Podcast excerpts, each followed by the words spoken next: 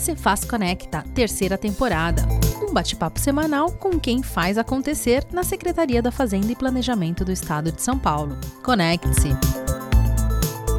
Olá, eu sou Amanda Barbosa da Ascom. Mais um Cefaz Conecta começando e no bate-papo de hoje temos um convidado diretamente da DRT 15 em Araraquara. Ele vai explicar sobre a operação contra fraude tributária, vai falar sobre uma busca e apreensão em residências e escritórios. Esse tipo de operação é mais ostensiva do fisco e ele vai explicar melhor pra gente. Na vida pessoal, desde muito cedo, ele tem um amor pela música. Ele tem uma carreira musical paralela à Cefaz. É vocalista em uma banda de rock chamada Genes Recessivos, que ele fundou na adolescência e permanece até hoje. Ele também toca alguns instrumentos musicais e até gravou um DVD de 15 anos de carreira da banda, que está disponível no YouTube. Atualmente ele também é produtor musical e DJ. Gente, quanta coisa na música, né? Ele vai contar pra gente daqui a pouquinho. Além da música, ele gosta de estar com a família e os amigos e de viajar. Formado em Engenharia de Materiais pela Universidade Federal de São Carlos. Antes de entrar na Cefaz, ele foi trainee na Gerdau por três anos. Fez também estágio na Rodia e na Phelps. Em 2010, ele entrou na Cefaz e de lá para cá disputou um concurso interno para trabalhar na área de inteligência fiscal e atuou lá por mais de cinco anos. Trata-se de uma área de combate à fraude estruturada, a mais investigativa da Cefaz. Atualmente, ele trabalha com fiscalização direta de tributos. O convidado de hoje é o João Scala Oliane. Seja bem-vindo, João! Oi, Amanda. Muito obrigado pela oportunidade. É até diferente, assim, ouvir um pouquinho da minha história aí dentro de um podcast. Muito obrigado pelo convite. Eu que agradeço a sua participação. Atualmente você trabalha na fiscalização direta de tributos e você havia dito que basicamente trata de auditorias, combate à fraude e lavraturas de AIM, que é autos de infração imposto de multa. Explica mais sobre isso pra gente. A fiscalização direta de tributos ela é a fiscalização tradicional mesmo, né? aquele fiscal que você imagina que ele faça mesmo, que ele vai na empresa, que ele recolha documentos e que ele faça análises e que essa análise gere alguma coisa. E geralmente é o que? É exatamente esse AIM. A gente basicamente calcula o imposto que a empresa suprimiu e em cima desse imposto ele é calculado juros e multas, que é a fiscalização tradicional mesmo, a gente chama dentro da fazenda de FBT, né? Fiscalização direta de tributos. Ah, bem bacana. E falando em fiscalizar, você passou por uma situação recentemente, uma operação contra a fraude tributária, participando de uma busca de apreensão em residências e escritórios. Explica pra gente o que é esse tipo de operação e como que foi essa situação. Isso. Como você citou, né? Eu fiquei na área de inteligência fiscal por cinco anos. Eu adquiri algum know-how assim nessa área que é uma área bem de investigação mesmo, que ela lida com fraude tributária. E mais recentemente, eu participei ao longo dos anos de várias operações nesse sentido. São operações contra a fraude, geralmente não são conduzidas apenas por nós fiscais, mas também vai policiais, civis, às vezes policiais militares e promotores também, né? São operações feitas em conjunto entre órgãos. Então, esse ano a gente participou de uma e, inclusive, teve como alvos não apenas empresas, mas também residências. Geralmente, essas operações mais ostensivas, vamos dizer, ao, ao contribuinte, elas são realmente necessárias em função do grau de lesividade mesmo, por ser uma fraude, uma coisa intencional, né? Não é a prática comum, né? Vamos dizer, para todos os contribuintes esse tipo de abordagem, mas ela existe. Nossa, então bem bacana. Então, além da fiscalização, da Cefaz e tudo mais, tem todo um trabalho trabalha em conjunto aí com outros órgãos e é uma operação mais delicada, né? Porque vai em residências, escritórios e tudo mais, né, João? Isso, exatamente. Essa que eu participei recentemente, eu cheguei aí em duas residências e um escritório ao longo do dia da operação. É uma situação meio delicada, né? Assim, quem, quem faz isso habitualmente são os promotores. Mandados de busca e apreensão é muito comum na área penal, né? Tá, deve estar acostumado. A gente não está tão acostumado, é uma situação bem diferente, assim, né? De entrar na casa da pessoa sem uma pessoa ter a opção de falar não, né? E em torno disso podem acontecer várias coisas, como aconteceu recentemente, né? Se a gente entrar na casa, né? Morador não queria abrir a porta para o pro promotor e para a polícia, né? E Por muito pouco, inclusive, a gente teve que arrombar a porta, o que causaria dano à casa, que ninguém gostaria que, que isso acontecesse. Mas, enfim, eles conseguiram postergar um pouquinho a abertura da porta e aí a gente avistou que a pessoa estava tentando jogar pela janela alguma coisa, saco de um monte de coisa, antes da gente entrar na casa, né? E aí a gente viu isso acontecer e conseguimos recuperar o que era. Mas são situações atípicas, né? E é bom você também explicar isso para quem for ouvir saber que tem toda uma investigação antes. Vocês vão lá com o oficial, tem toda uma operação realmente conjunta ali que já está sendo investigada para chegar lá na hora e realmente esse pessoal aí que sonega, né, os cofres públicos, vocês vão lá e fazem esse tipo de operação que é tão importante para o Estado, né, João? É, exatamente. A gente costuma dizer assim que a fazenda ela trata o contribuinte de acordo com o jeito que ele encara a questão tributária, né? Então existe uma pequena fatia de contribuintes que optam, infelizmente, por fraudes tributárias, por simulação simulação de operações, simulação de quadros societários, as famosas empresas de fachada, que a gente chama, né, os laranjas em quadros societários, fingem existir em operações para suprimir impostos. Né? Geralmente esse tipo de situação, eu repito que é, vamos dizer, de uma minoria né, das empresas, ela acontece e ela passa por uma investigação que dura anos, às vezes, para deflagrar numa operação. Para a gente chegar né, numa operação desse nível, são anos de investigação. É bem interessante explicar direitinho que tem toda ali uma investigação por trás e tudo mais. E é uma minoria, né, mas que infelizmente comete aí essas fraudes. E além disso, explica pro pessoal que vai ouvir o que que acontece depois dessas operações. Já tem toda uma investigação, vão lá colher materiais. A maioria das vezes sonegaram impostos, não declararam, produtos sem notas fiscais. E aí o que que acontece depois com esse contribuinte que fraudou a lei aí?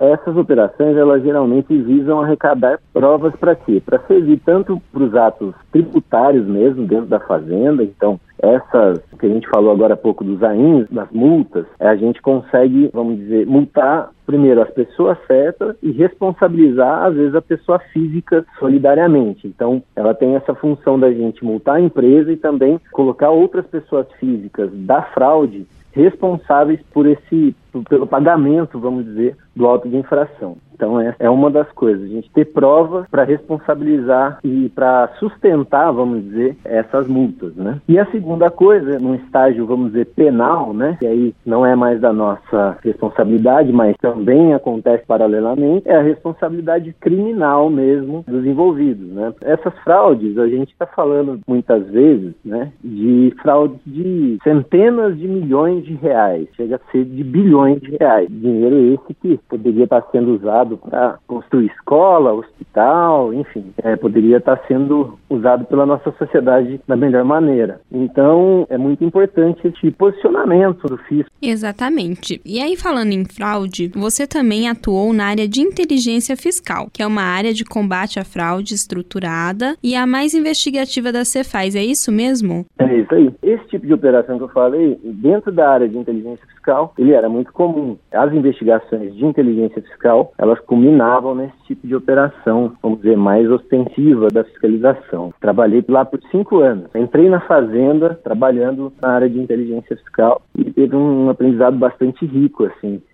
Nossa, bem bacana. Então é uma área que é extremamente investigativa e que também está interligada às outras áreas aí de investigação, de operação, de fiscalização e tudo mais, né, João? Sim, exatamente. É uma área, a gente chama, investigava as fraudes fiscais estruturadas, também fazendo ponte com outros órgãos investigativos. Ah, é bem bacana, João. É bom você explicar aí, porque o pessoal que vai ouvir depois vai entender melhor. Agora a gente vai dar uma misturadinha no nosso Cefaz Conecta e vai falar da sua vida fora da Cefaz. Você tem uma ligação muito forte com a música desde cedo. Conta pra gente como que isso começou. Me lembro de acordando, assim, na casa dos meus pais, acordando e ouvindo música, assim, no sábado de manhã, meu pai colocando música alta, assim. Meu pai sempre instigou muito a gente a ouvir música, quem estava por trás daquela música, assim. E aí, aos poucos, a gente foi mostrando alguns talentos, assim, vamos dizer. Cinco anos de idade, eu comecei a tirar músicas de ouvido no teclado que tinha em casa, assim. E aí, mais pra frente, eu comecei a tocar violão, 16 anos de idade. Montei a minha primeira banda, com, que é os Gênesis Recessivos, da cidade de Pós de Caldas, Minas Gerais, que é a minha cidade natal, que é uma banda que tem 20 anos já, inclusive, e eu sou guitarrista e vocalista. É uma banda de rock mesmo. Bem bacana. E falando aí na banda Genes Recessivos. Quando vocês completaram 15 anos de banda, vocês gravaram um DVD, é isso mesmo? Conta é. pra gente como que foi essa experiência. Genes Recessivos, você vê que é um nome a gente criou ali no meio das aulas de biologia. Quando fizemos 15 anos, realmente gravamos um DVD, tá disponível no YouTube, é só colocar aí Genes Recessivos, vocês vão achar, bem como outros materiais. Ah, a experiência de gravar um DVD é meio insana, assim, porque a gravação, né, igual a gente tá fazendo agora, já é uma coisa meio tensa. Então, assim, ao mesmo tempo é uma emoção do público ali, que é aquela energia de você estar tá tocando ao vivo para as pessoas, que é essa energia muitas vezes move a gente a tocar, e ao mesmo tempo a responsabilidade de não errar, de ser assertivo ali no palco, mas é muito legal, foi uma experiência muito boa. Ah, bem bacana. E onde que foi essa gravação, João? Foi aí no New York Pub, que é um pub mesmo é de Poços de Caldas, Minas Gerais. Pub bem interessante, que a gente toca há muito tempo lá, assim, vamos dizer assim, somos clientes e somos, ao mesmo tempo, músicos da casa, assim, há algum tempo. Ah, bem bacana. E além do vocal, aí você é vocalista, é guitarrista, além da guitarra, você toca outros instrumentos também? toca violão, toca guitarra. Nessa banda de rock eu sou cantor. E mais recentemente eu passei a atuar sete anos atrás também como DJ e agora mais recentemente como produtor mesmo. Eu tenho trabalhado na produção musical, uma outra banda que eu tenho, enfim, tô ramificando minha atuação na música, assim, indo para uma área mais de produção, mixagem, masterização, tentando ficar autônomo, vamos dizer assim, do ponto de vista de produção musical, assim, atualmente. Nossa, é, assim, bem bacana bacana é. isso. Além da banda, você ainda é DJ e produtor musical. Hoje em dia, né, a gente tem, vamos dizer, uma tecnologia mais disponível para a gente fazer gravações, fazer a música propriamente dita, né? Uma tecnologia que anos atrás custaria caríssimo você ir num estúdio, você trabalhar a música, fazer gravação, pagar os músicos, né, fazer, enfim, a captação, todo o processo, mixagem. E hoje a gente tem um acesso a uma tecnologia que dá para você fazer isso em casa com certa qualidade. Nossa, muito bacana, muito interessante isso. E agora conta para mim, como que você concilia o trabalho da Cefaz com esse universo musical?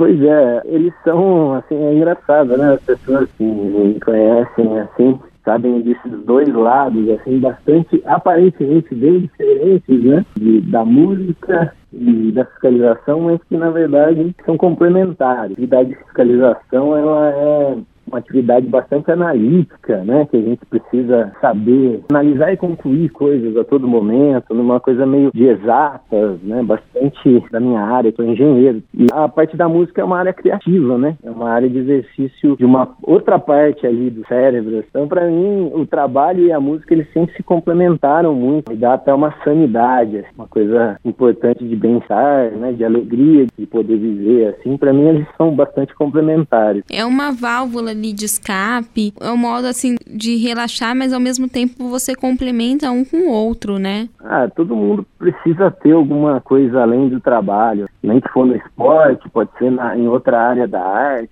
são coisas que também movem a gente. E além desse universo todo musical, você também gosta de viajar? Quem não gosta, né?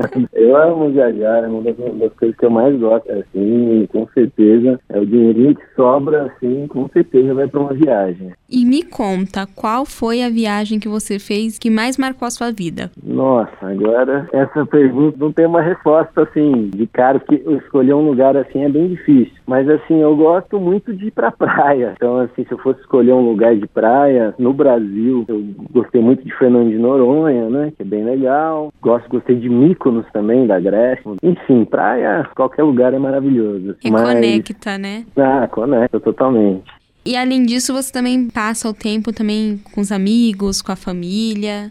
Ah, com certeza. Eu acho que um dos objetivos de vida, assim, é viver bem com as pessoas que a gente ama, né? Com as pessoas próximas da gente, né? E certamente família e amigos estão sempre em primeiro lugar na vida, com certeza. João, adorei nosso bate-papo. Nosso Cefaz Conecta está chegando ao fim, mas antes eu quero que você deixe uma mensagem aí para os ouvintes. Olha, muito obrigado pelo convite, Amanda, por estar aqui. Meu recado é para viver em paz, para viver de maneira positiva com as pessoas que gostam, né? Acho que nesse período de pandemia aí que a gente teve, acho que deu bastante tempo para a gente refletir sobre o que, que é realmente importante. Agora estamos numa fase, vamos dizer, quase no final disso, e eu vejo que é o momento da gente meio que agradecer a chance de estar vivo e poder continuar e fazendo as coisas que a gente gosta, né? Estamos aqui, acho que para isso. Então, meu recado é esse.